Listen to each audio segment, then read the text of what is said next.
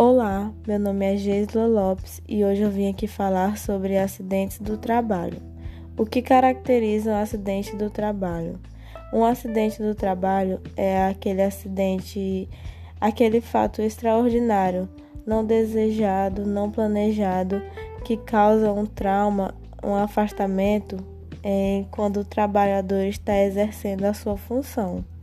É, se ele está trabalhando na empresa, uma empresa de transformação com alguma máquina, é, se ele está trabalhando na construção civil, se ele está trabalhando na agricultura.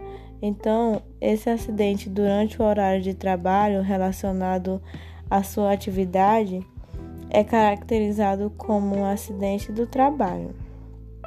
É, hoje mesmo aconteceu um acidente na empresa que o marido da minha amiga trabalha.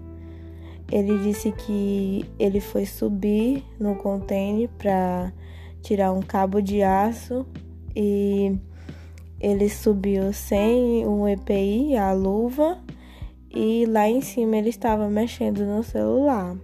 Então ele caiu e a escada caiu por cima das mãos dele e ele passou mal, desmaiou, teve que ser levado para o hospital. Então, isso é um acidente do trabalho. E o acidente mais frequente hoje depende da categoria, né? Tipo, o trabalhador civil, ele sofre muito acidente por trabalhar em altura, por levar choques elétricos e por quedas de objetos.